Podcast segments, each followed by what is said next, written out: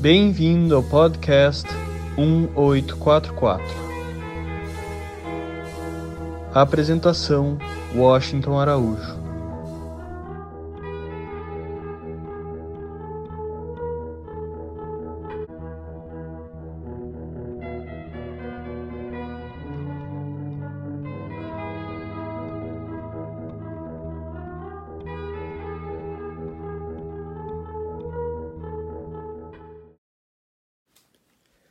Cento e setenta e seis países do planeta estão agora afetados pelo Covid-19. É claro que a pandemia representa a maior ameaça que a humanidade enfrenta desde o término da Segunda Guerra Mundial, na década de 1940, no século passado. Naquela época, a confiança na cooperação internacional e nas instituições multilaterais haviam atingido um ponto historicamente baixo. E esse, infelizmente, é novamente o caso. Se o surto da Segunda Guerra Mundial pegou muitas pessoas de surpresa, esse não foi o caso do aparecimento do coronavírus em dezembro de 2019, porque a crise da saúde já estava sendo anunciada bem antes. Durante décadas, especialistas em doenças infecciosas alertaram a opinião pública e os líderes para o ritmo acelerado das epidemias. Vejamos. Recentemente nós tivemos a dengue, o ebola, a SARS, o H1N1, a Zika, a chikungunya, e elas são apenas a ponta desse iceberg. Porque desde 1980, mais de 12 mil surtos de infecções, de doenças causadas por vírus foram vastamente documentados. E dezenas de milhões de pessoas em todo o mundo, principalmente aquelas camadas mais pobres da população mundial, que são a sua grande maioria, foram infectadas e morreram. Em 2018, a Organização Mundial da Saúde, a OMS, um órgão das Nações Unidas, detectou surtos de seis de suas oito doenças prioritárias pela primeira vez. Isso nunca antes tinha acontecido. Mesmo que nossa atenção hoje seja principalmente dada às inúmeras emergências que a cada segundo vão sendo geradas pelo Covid-19, nós podemos realmente refletir seriamente sobre as razões que levam a comunidade internacional a se mostrar tão despreparada para uma epidemia aparentemente tão inevitável. No entanto, temos que convir que essa não é a primeira vez que enfrentamos uma catástrofe de proporções planetária. A Segunda Guerra Mundial é amplamente explicada pela dramática incapacidade dos líderes do mundo naquele tempo em aprender as lições que a guerra de 1914 a 1918, ou seja, a Primeira Guerra Mundial, deixou. A criação das instituições das Nações Unidas, e do Tratado Internacional de Bretton Woods, no final da década de 1940 e iníciozinho da década de 1950, deu motivos para otimismo, mas esses motivos foram rapidamente ofuscados pela Guerra Fria.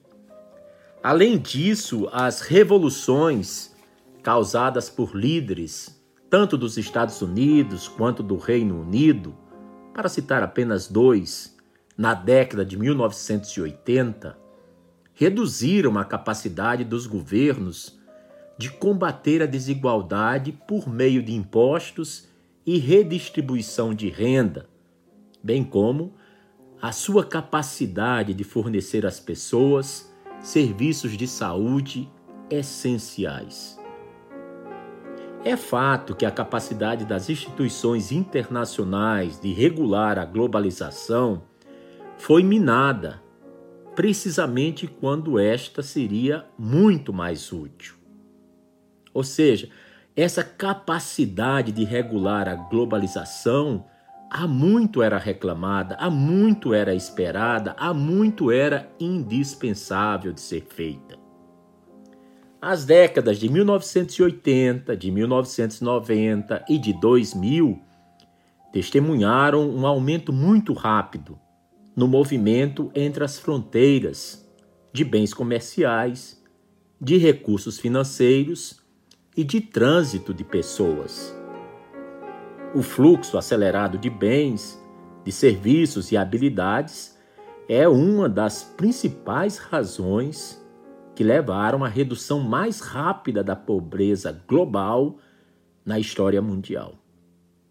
Repito, o fluxo acelerado de bens, serviços e habilidades é sim uma das principais razões que levaram à redução mais rápida da pobreza global em toda a nossa história como espécie humana.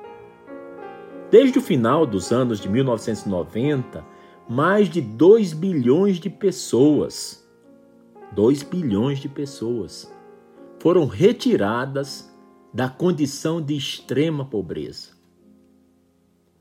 O acesso aprimorado ao emprego, à alimentação, ao saneamento básico e aos serviços de saúde pública, principalmente através da disponibilidade, da acessibilidade de uma série de vacinas, adicionou mais de uma década de expectativa média de vida à população mundial.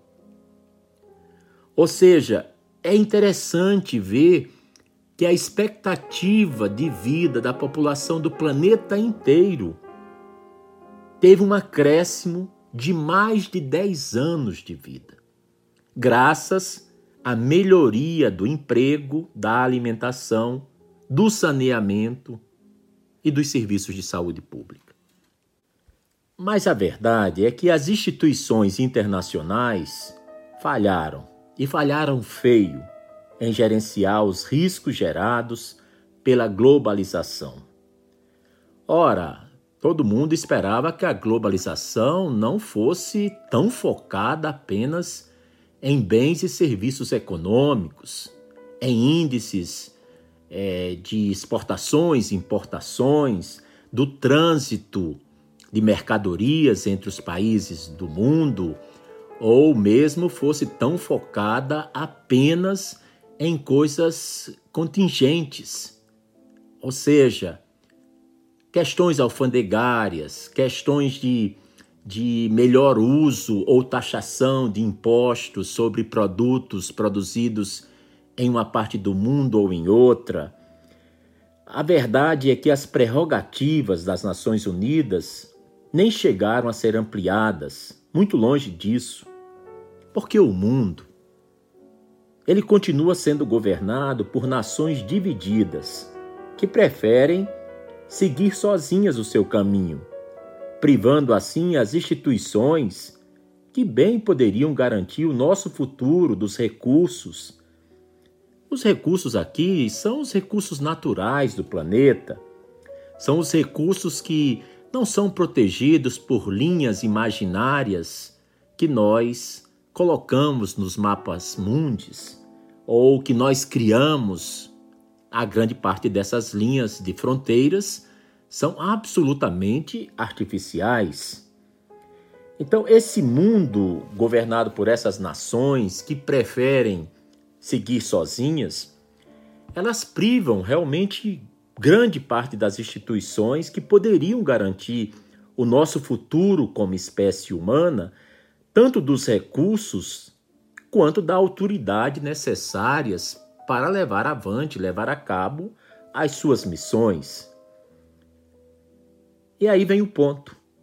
São os doadores da Organização Mundial da Saúde, a OMS, e não a equipe da OMS, que falharam miseravelmente em garantir que a OMS pudesse exercer seu mandato vital para proteger nada menos que a saúde global. Temos que convir que o efeito borboleta mostrou-se muito prejudicial à globalização, porque quanto mais conectado o mundo, muito mais interdependente ele se torna. E esse é o outro lado. Em vez de efeito borboleta, nós temos o defeito borboleta.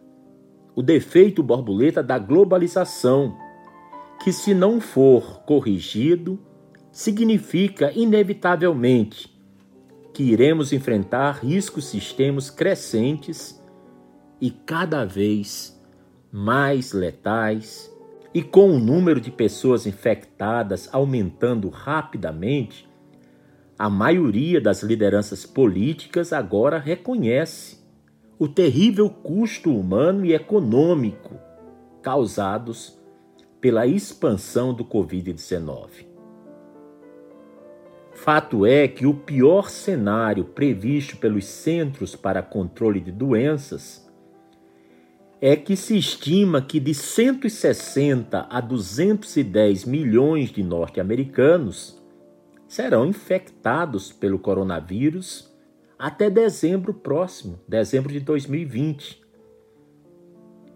Se prevê que até 21 milhões de pessoas serão infectadas hospitalizadas e nada menos que 200 mil a 1,7 milhões de seres humanos virão a morrer dentro de um ano. Os pesquisadores da conceituada Universidade de Harvard estimam que 20 a 60% da população mundial pode estar infectada e que algo entre 14 e 42 milhões de pessoas poderão vir a morrer em decorrência do coronavírus. O nível de mortalidade dependerá da rapidez com que as sociedades podem reduzir o alastramento de novas infecções, a rapidez com que conseguirá isolar os doentes e mobilizar serviços de saúde pública e também de quanto tempo essas recaídas poderão ser evitadas e mesmo contidas. A verdade é que sem uma vacina, o Covid-19 continuará sendo um grande fator de disrupção da sociedade durante os próximos anos. Com muita tristeza, com muita dor no coração, com minha consciência moral, ética e espiritual muito sensibilizada, reconheço que a pandemia, a atual pandemia, será particularmente prejudicial e danosa para as comunidades mais pobres e vulneráveis de muitos países. E isso é decorrência clara dos riscos associados à crescente desigualdade social que milhões e milhões de seres humanos enfrentam. Por exemplo, nos Estados Unidos, mais de 60% da população adulta sofre de pelo menos uma doença crônica. Cerca de um em cada oito americanos vive abaixo da linha da pobreza. E mais de três quartos deles lutam para sobreviver, além de 44 milhões de cidadãos norte-americanos dos Estados Unidos que, no momento, não possuem cobertura de planos de saúde. Bem, isso é nos Estados Unidos, uma das grandes potências mundiais, um berço da riqueza planetária. Agora imagine quão dramática é a situação na América Latina, na África e no sul da Ásia, onde os sistemas de saúde são consideravelmente mais fracos e os governos mostram-se menos capazes de responder aos desafios colocados pela epidemia. Esses riscos latentes são agravados pela incapacidade de muitos líderes de levar a questão muito a sério. A gravidade do impacto dependerá da duração da pandemia e da resposta, tanto nacional quanto internacional, por parte dos governos. Mas, mesmo na melhor das hipóteses, essa crise econômica excederá em muito a de 2008 em termos tanto de escala quanto de impacto, levando a perdas que podem exceder 9 trilhões de dólares norte-americanos, ou o equivalente a mais de 10% do PIB mundial, do produto interno bruto do planeta. Nas comunidades pobres, onde muitas pessoas vivem juntas em uma mesma sala, e pessoas que precisam, como todo mundo, trabalhar para poder colocar comida na mesa. O apelo chamado para o distanciamento social, para o confinamento, será muitíssimo difícil se não impossível, de poder ser atendido. Em todo o mundo, à medida que mais e mais pessoas experimentam rendimentos decrescentes, haverá um rápido aumento no número de pessoas sem teto e no número de pessoas famintas. Nos Estados Unidos, um recorde de 3 milhões e 300 mil pessoas nas últimas semanas já solicitou benefícios de desemprego ao governo. O desemprego nos países da Europa também está atingindo níveis recordes.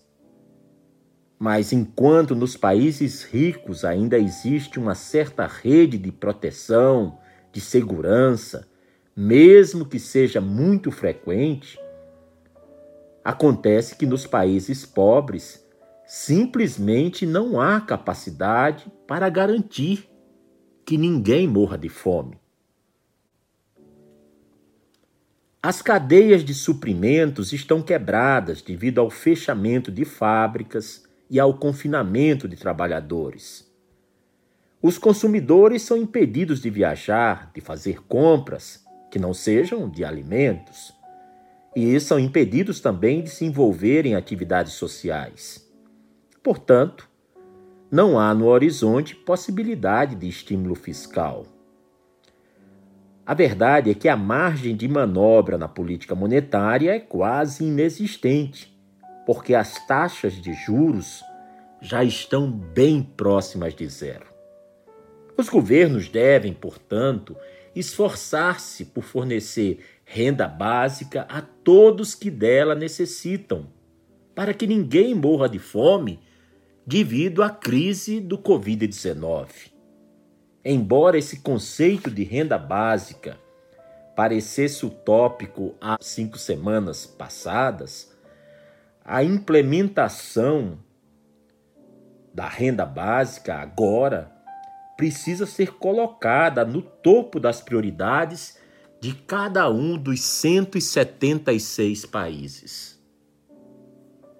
Porque é necessário a criação de um plano de emergência e de recuperação global, algo similar ao que foi o Plano Marshall ao término da Segunda Guerra Mundial.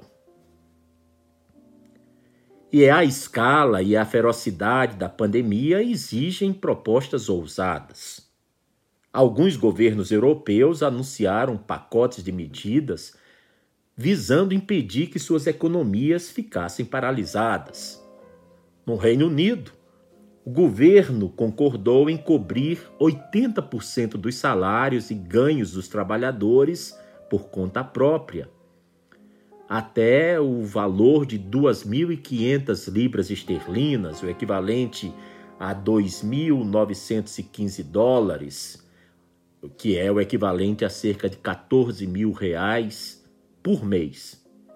Além de o governo inglês fornecer uma tábua de salvação para suas empresas. Nos Estados Unidos, foram colossais 2 trilhões de dólares em ajuda. E isso é provavelmente apenas o começo. Uma reunião de líderes do G20 também levou à promessa de uma liberação de 5 trilhões de dólares. Mas o problema é como fazer isso? Como operacionalizar esses 5 trilhões de dólares? A pandemia marca um ponto de virada nos assuntos nacionais e globais.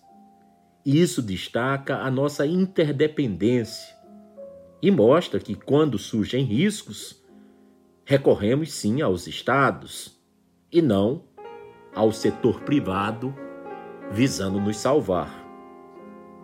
A resposta econômica e médica tem sido sem precedentes nos países ricos. Mas essa resposta está simplesmente fora do alcance de muitos países em desenvolvimento. E como resultado, serão muito mais graves e duradouras nos países pobres. O progresso no desenvolvimento e na democracia em muitas sociedades africanas, latino-americanas e asiáticas está sendo questionado.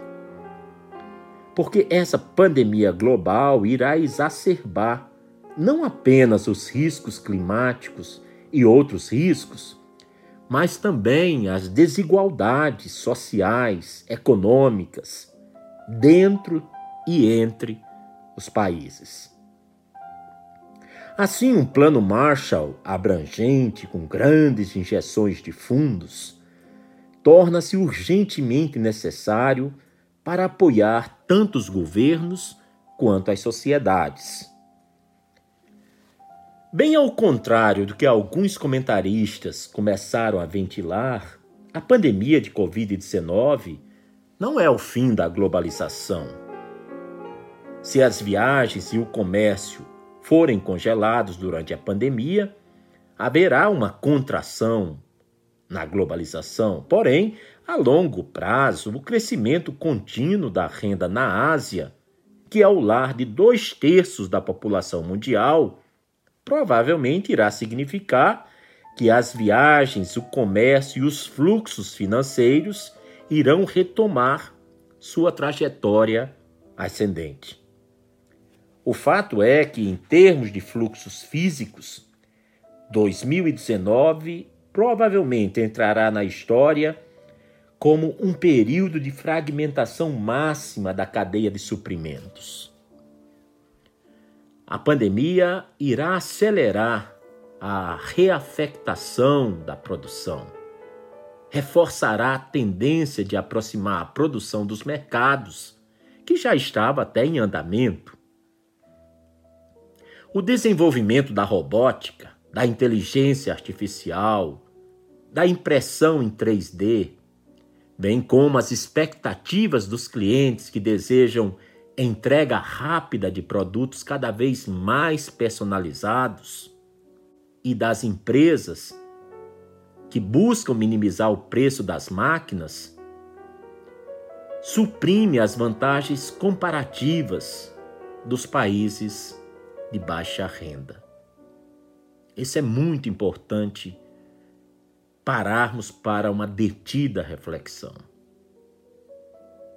Isso tudo irá suprimir, diminuir as vantagens comparativas dos países de baixa renda, que são a grande maioria do planeta. Não se trata apenas da fabricação automatizada, mas também de serviços como call centers e de processos administrativos que agora podem ser executados de forma barata por computadores. Seja o porão de um escritório corporativo, seja um quartinho da sua sala de da, da sala de sua casa, seja qualquer lugar onde uma pessoa tem acesso a um computador e uma rede da web de acesso à internet. Isso coloca questões muito profundas sobre o futuro do trabalho em todo o mundo. Vejamos quantos e quantos milhões de pessoas, tanto no Brasil como em volta do mundo, estão atualmente fazendo trabalho em casa, trazendo seu trabalho profissional para dentro do seu quarto, da sua sala, da sua cozinha, da sua varanda, do espaço em que ele tenha dentro de casa. Isso abre uma reflexão sobre quantas atividades, e são numerosas, poderão deixar de existir como ganho de renda desistir de ser feita como era atualmente antes do Covid-19. As pessoas tinham que se locomover para ir ao trabalho. Agora o planeta está estagiando em uma nova visão de trabalho. As pessoas estão trabalhando de dentro de casa. Do ponto de vista técnico e bem superficial, nós podemos ver que isso diminuirá bastante os custos fixos com a manutenção de escritórios, por exemplo, o que envolve com a manutenção de escritório o uso de energia elétrica, de água, de produtos de limpeza, de manutenção.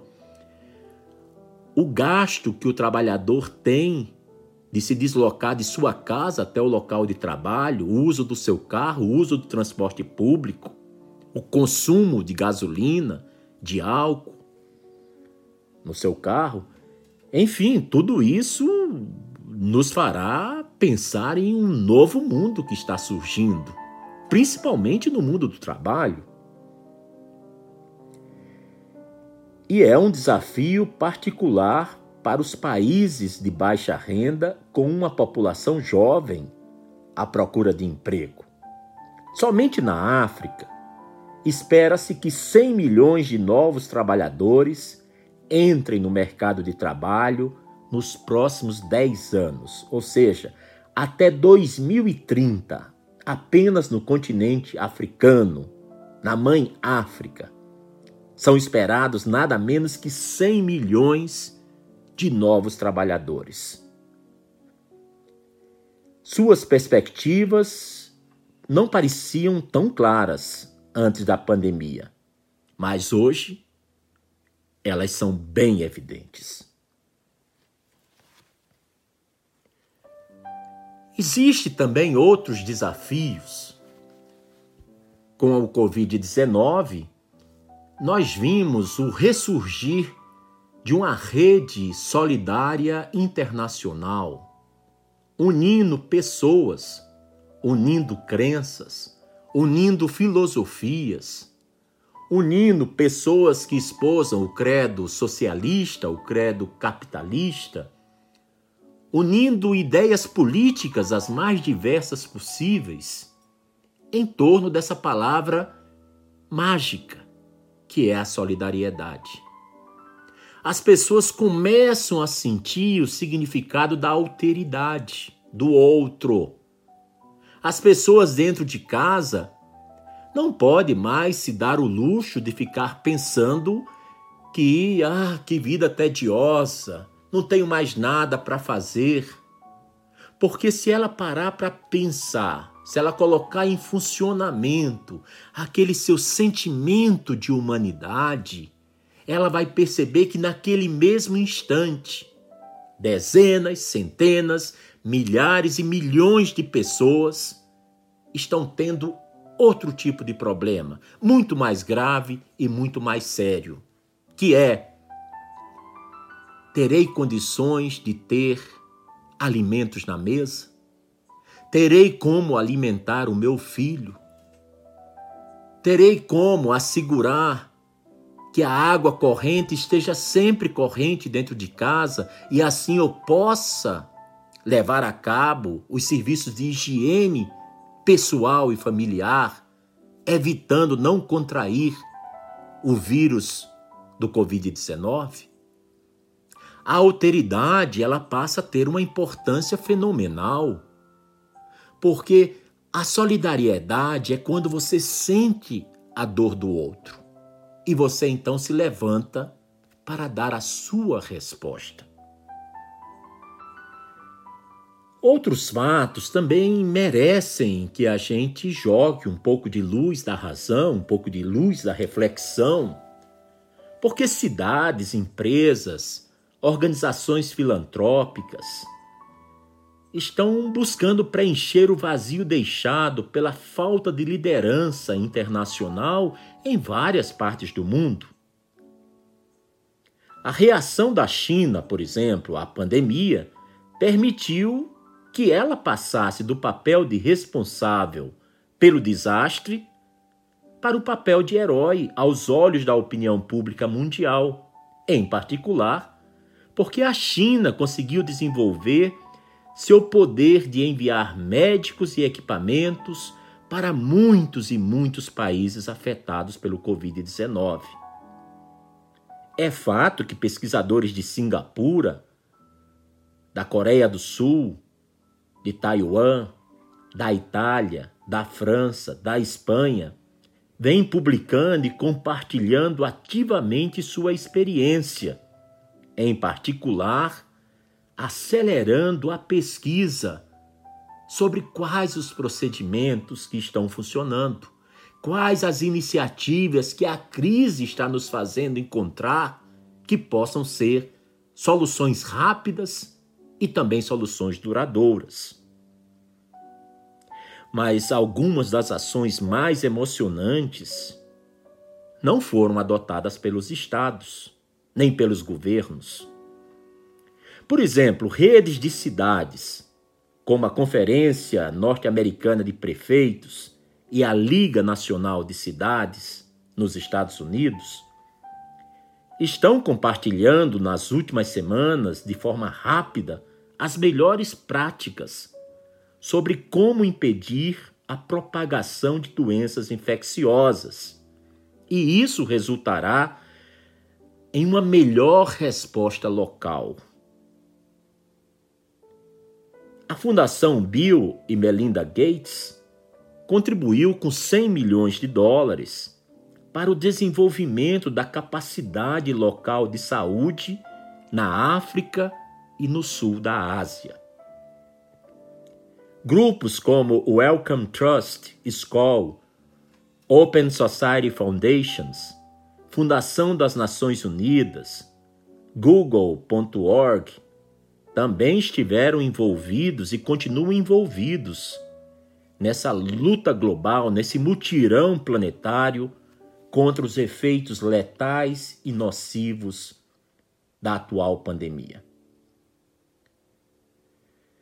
Desnecessário dizer que os problemas complexos associados à globalização não serão resolvidos por apelos ao nacionalismo e ao fechamento de fronteiras. Porque a disseminação do Covid-19 tem que ser acompanhada de um esforço internacional coordenado com um objetivo maior de encontrar, inventar, descobrir, produzir vacinas. E então fabricar e distribuir suprimentos médicos. Porque uma vez terminada a crise, há que se garantir que nunca mais nos deparemos com o que poderia ser uma doença ainda mais mortal. O apelo ao nacionalismo e o fechamento de fronteiras é algo momentâneo, tem a ver com o pânico, que não é só da sociedade, é também do governo. De alguma forma, todos querem encontrar a melhor solução e, de preferência, com o mais mínimo custo de vidas humanas envolvido. A tendência mesmo é acordarmos em um novo mundo onde os conceitos precisam ser redimensionados, precisam ser refletidos sob um novo olhar? Será que já não é tempo de recordarmos nossa experiência histórica de evolução em escala social? O que, que a história mundial nos ensina? Se nós retroagirmos a 5 mil anos atrás, vamos encontrar pela história escrita o surgimento dessa célula máter de toda a sociedade, que é a família. Há cinco mil anos, mais ou menos, essa família evoluiu para se transformar em patriarcado. E logo o patriarcado se transformou em clã. Alguns milênios passaram e esses clãs se transformaram em tribos, tribos coesamente unidas, coesamente fortes.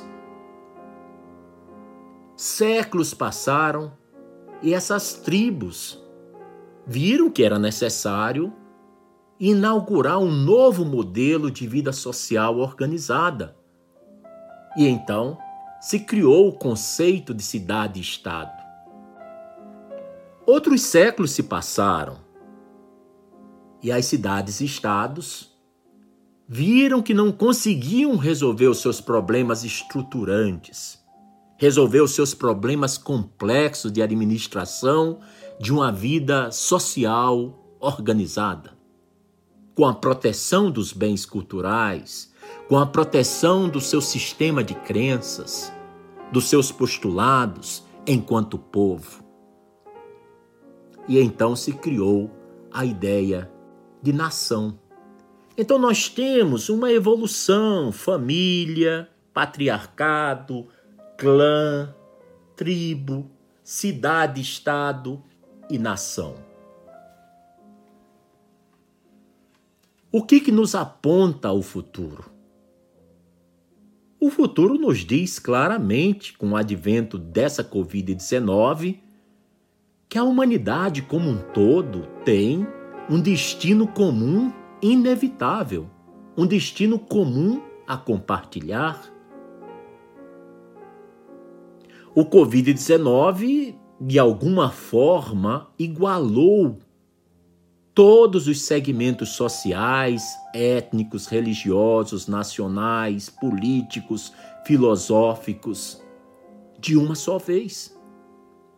Porque todos são afetados. E se todos são afetados, há que se buscar soluções que sejam universais, soluções que possam atender a mais variada gama que responde pelo nosso rico patrimônio de diversidade, disso que nós chamamos de espécie humana. Em meados do século XIX, na antiga Pérsia, hoje Irã, surgiu um personagem que no ano passado se celebrou os 200 anos de seu nascimento surgiu um jovem de 25 anos chamado Ali Mohammad e que assumiu o título de Ubab, ou seja, a porta. A história do Bab é fascinante. A história do Bab, que é curta, porque ele declarou-se um mensageiro de Deus, um profeta de Deus, em 1844, em Shiraz. Seis anos apenas Após esse evento extraordinário, esse jovem, agora com 31 anos, foi fuzilado numa praça pública na cidade persa de Tabriz. Então, entre 1844 e 1850, o Bab assinalou a emergência de um novo ordenamento mundial, da percepção de que nossos destinos estão interligados, interconectados e que não existe nada fora dentro desse destino comum. Pois bem, depois do fuzilamento do Bab, então surge aquele que o Bab havia prometido, profetizado, falado que viria, aquele que seria um grande educador mundial previsto nas Escrituras Sagradas das várias etapas religiosas da humanidade. E esse alguém foi Mirza Hussein Ali, que assumiu o título de Baha'u'llah. Baha'u'llah é o nome árabe que significa a glória de Deus. E Barraulá então expôs as percepções de um outro mundo possível, com a eliminação de todas as formas de preconceitos, de divisões, de sectarismos, com a compreensão de que a Terra é um só país e os seres humanos seus cidadãos. Durante 40 anos, Barraulá foi perseguido, exilado, banido, encarcerado. Mas durante esses 40 anos ele liberou epístolas, cartas, mensagens, textos maravilhosos, falando da emergência de um reino de Deus na terra previsto, por exemplo, no, na famosa oração que Cristo ensinou do Pai Nosso: Venha a nós o vosso reino, seja feita a vossa vontade. Bem, Barraulá terminou seus dias depois de passar por muitos e muitos anos como um prisioneiro do Império Turco Otomano na colônia penal de Aca, na antiga Palestina e que hoje é Estado de Israel. Barraulá dirigiu epístolas a todas as cabeças coroadas, aos presidentes, aos chefes de Estado de seu tempo, e em todos convocou-os poderosamente para estabelecer um mundo unido, um só mundo. Chega a ser emocionante nós vermos que Barraulá não era astronauta, mas o que ele disse em meados do século XIX, por volta de 1863 a 1868, de que a Terra é um só país e os seres humanos seus cidadãos, há algumas décadas atrás, já no final do século XX, os astronautas, quando chegaram à Lua, viram que a Terra era uma só. Viram que era aquele belo ponto pálido azul. Bahá'u'lláh não precisou ir ao espaço para reconhecer a nossa unidade essencial, a nossa unidade intrínseca. Mas ele falou com o poder conferido por Deus a ele e a sua revelação. E agora, com o Covid-19, nós vemos que se os governos não se ajudarem, das coisas mais simples às mais complexas, a situação poderá atingir proporções ainda mais calamitosas e catastróficas. Se os países não se ajudarem intercambiando, comerciando, enviando, recebendo respiradores, máscaras, aventais para os médicos, se não compartilharem principalmente o resultado de suas pesquisas biológicas, químicas, farmacêuticas, sob o avanço dessas pesquisas para a criação de uma vacina mundial contra o Covid-19, não haverá solução para todos. Porque ou todos se salvam, ou todos perecem. Porque assim como surgiu o Covid-19, quem garante que já não está em gestação em algum organismo vivo um outro vírus ainda mais letal? E então, não será este o momento de os governos e as populações de seus países procurarem encontrar na cooperação internacional a grande chave para a solução de um problema que não é de um país nem de uma região, para a solução de um problema que é planetário? Mas o tempo não é de recriminações. O tempo que nós vivemos agora exige ação.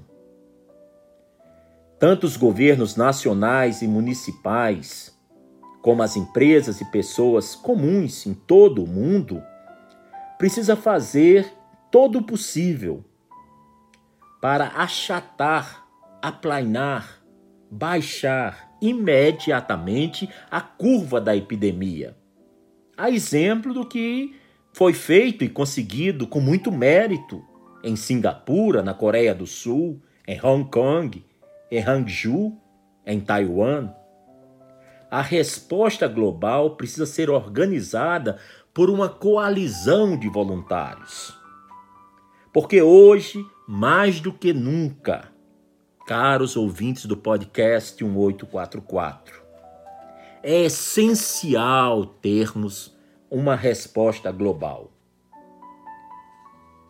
É fato que o G7, que reúne as sete principais economias do mundo, e o G20, que reúne, além dessas sete principais economias, mais 13 economias que estão em desenvolvimento, chegando a ser ah, tão desenvolvidas quanto essas sete. É fato que o G7 e o G20 parece estar à deriva sob o seu modelo de governabilidade atual. Embora eles tenham prometido dar atenção especial aos países e aos refugiados mais pobres, a sua recente reunião virtual pareceu-me que ocorreu muito tarde. E pior, parece que não levou a resultados de monta, resultados significativos. Mas isso não deve impedir que outros jogadores, outros players, façam de tudo para mitigar, diminuir o impacto do Covid-19. Em parceria com os países do G20, uma coalizão criativa de países voluntários deve adotar medidas urgentes para restaurar a confiança, não apenas nos mercados, mas também e principalmente restaurar a confiança nas instituições globais.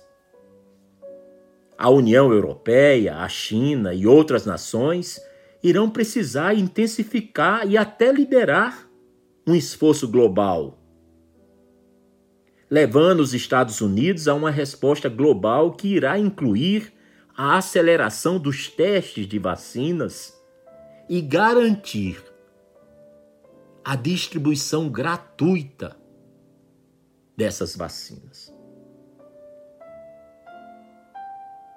Os governos ao redor do mundo irão precisar tomar medidas drásticas, históricas, corajosas, ousadas, para investir pesada e maciçamente em saúde, em saneamento e em criação de renda básica para as famílias em todo o planeta.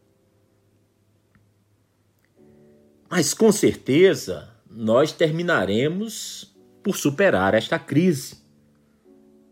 Mas até lá, muita gente terá morrido. A economia terá sido afetada seriamente e, infelizmente, a ameaça de uma pandemia irá permanecer.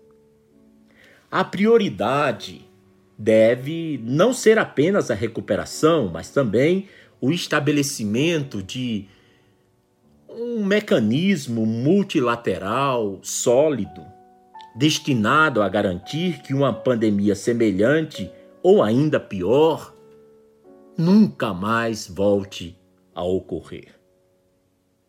Nós nos demos conta com esse coronavírus que os governos irão precisar estabelecer uma instituição muito forte para cuidar da saúde planetária. Uma instituição acima de qualquer suspeita, uma instituição que congregue, reúna toda a academia, todo o trabalho hercúleo, heróico, realizado pelo pessoal da saúde, pelos pesquisadores, pelos cientistas, independente de sua nacionalidade, de seu idioma, de sua filosofia, da região em que ele se encontra. Nenhum muro, por mais alto que seja, infelizmente será suficiente para impedir uma próxima pandemia ou mesmo qualquer outra ameaça importante ao nosso futuro. Mas o que esses muros altos impedirão é a circulação de tecnologias, de pessoas, de finanças. E, acima de tudo, esses muros altos impedirão a circulação das ideias e a vontade de cooperação coletiva de que precisamos muito para enfrentar pandemias, para enfrentar mudanças climáticas, para enfrentar a necessidade de aumentar a resistência a antibióticos, como também para enfrentar o terrorismo e outras ameaças à segurança global, à segurança coletiva do gênero humano. O mundo antes e depois do coronavírus não pode ser o mesmo. Temos que evitar os erros do século XX e do início do século XXI. E se evita isso realizando reformas fundamentais para garantir que nunca mais sejamos reféns da ameaça de pandemias. Se nós conseguirmos trabalhar juntos em nossos respectivos países, se conseguirmos priorizar as necessidades de todos os nossos cidadãos e internacionalmente superarmos as divisões que contribuíram para a intensificação das ameaças de uma pandemia, uma nova ordem mundial poderá ser forjada do terrível incêndio que o Covid-19 causou e está causando e poderá continuar causando no planeta. Ao aprender a cooperar, não apenas teríamos aprendido a parar, a erradicar, a estancar o surgimento da próxima pandemia. Além disso, também aprenderíamos a lidar com as mudanças climáticas e outras ameaças fundamentais. A hora é de começar a construção de pontes necessárias, tanto em nossos países como em todo o mundo. Nós falamos, assim meio ampassam, muito de leve, sobre o mercado de trabalho, como ele será redesenhado depois do Covid-19 nós vamos ter que medir o sucesso pela forma como é influenciado a vida dos funcionários das empresas. Haverá necessidade de mudar a visão de ganho econômico para ganho econômico e humano. E todas as organizações têm uma responsabilidade muito grande por adotar uma atitude assim. Será descoberto que o poder extraordinário de tratar os funcionários como sendo parte de sua própria família poderá ser o ativo principal a ser colocado em prática. Porque o valor não está nos produtos, não está nos bens de consumo, o valor está nas pessoas. Eu li recentemente uma pesquisa do Gallup, que foi feita em 150 países, dando conta que a principal fonte de felicidade é ter um trabalho significativo, no qual a pessoa se sentisse valorizado. Então nós devemos criar valor econômico, criar valor humano em harmonia. Porque tanto o valor econômico quanto o valor humano, eles não são excludentes, eles são complementares, um realimenta o outro. Isso é algo que merece a nossa mais detida atenção, nosso mais caloroso desejo de mudança. Eu também fiz algumas outras anotações aqui. Eu estive lendo um, uma liderança chamada Jean-Yves Le Drian, e Le Drian falava dos seus medos pelo próximo mundo. Le Drian, obviamente, ele é o ministro das Relações Exteriores da França. Ele dizia que a pandemia de Covid-19 irá aumentar as tensões na ordem mundial. E que o mundo depois do Covid-19 poderá se parecer com o mundo anterior, mas que pior, pior do que o mundo anterior. Quer dizer, nem sempre se tem aquele pensamento poliana de otimismo exacerbado, de entusiasmo, de que tudo vai dar certo, mas nós temos que caminhar no caminho místico como fazia Abdu'l-Bahá, o exemplo perfeito dos ensinamentos barrais, temos que caminhar no caminho místico com pés práticos.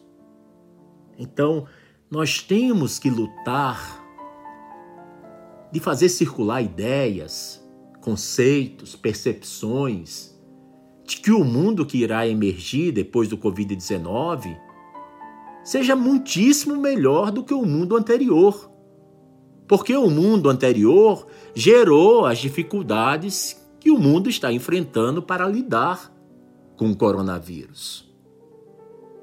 As filas imensas de sepulturas já abertas, o colapso do sistema de saúde pública e privada de vários países desenvolvidos, ou seja, países ricos economicamente.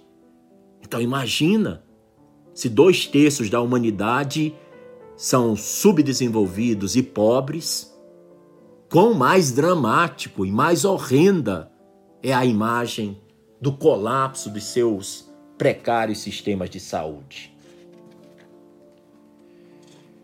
Então, nós temos muito trabalho, muita reflexão, mas devemos ser confiantes de que tudo faz parte de um processo histórico de longa data e de longo período. Nos meios das muitas rupturas que o mundo passou, coisas nobres, coisas boas, coisas permanentes vieram para ficar. Há poucos minutos eu falava para vocês que em pouquíssimo tempo foi agregado 10 anos a mais de vida na vida média da população mundial. Isso não é pouca coisa. Estamos vendo agora o delírio do mundo virtual, das redes de comunicação massiva, do uso intensivo das tecnologias de comunicação de ponta. É uma nova concepção de planeta interconectado precisamos agora ligar os pontos e procurarmos descobrir o efeito das nove pontas, o efeito do aspecto espiritual sobre a raça humana.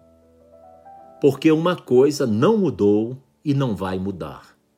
O que cada ser humano, dos 7,5 bilhões de seres humanos no planeta querem, é uma coisa só: felicidade. Então, estamos diante de um momento para repensarmos nossa própria vida. Tentarmos imaginar qual é o nosso papel no mundo que está sendo desenhado. Que força agregadora eu posso fortalecer?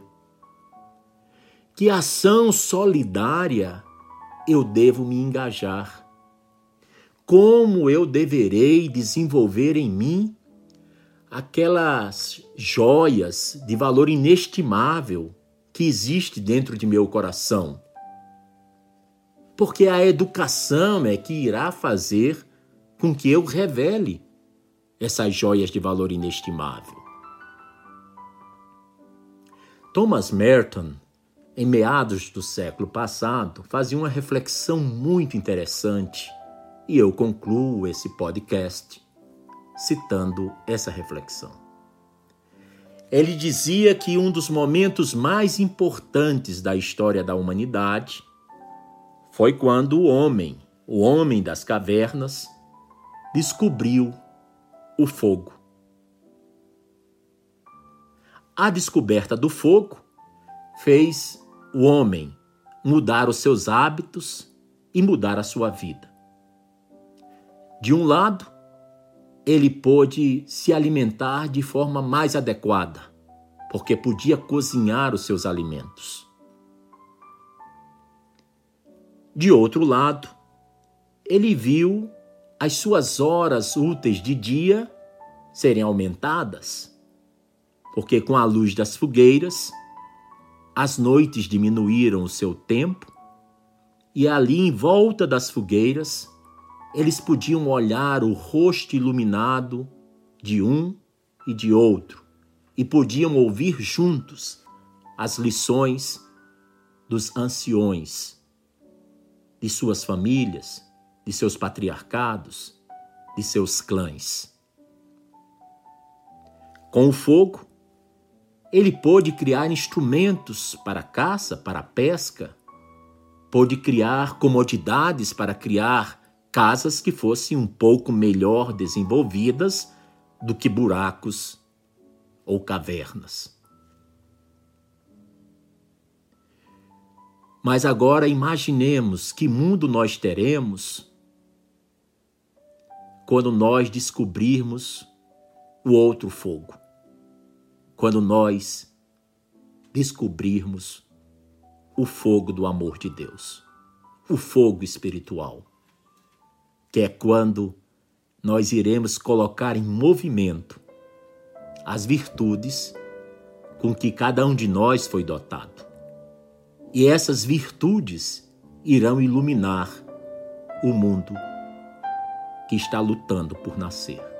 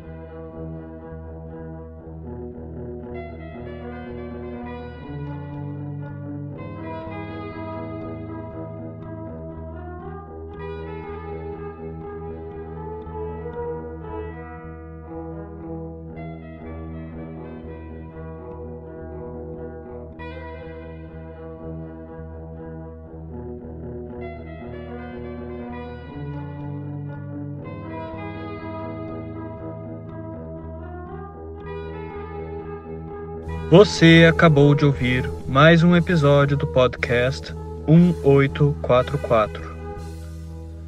Agradecemos sua audiência e lhe convidamos para ouvir nosso próximo episódio semanal. Apresentação e comentários: Washington Araújo. Trilha musical composta por Ian Garbinato. Vinhetas: Diogo Garbinato.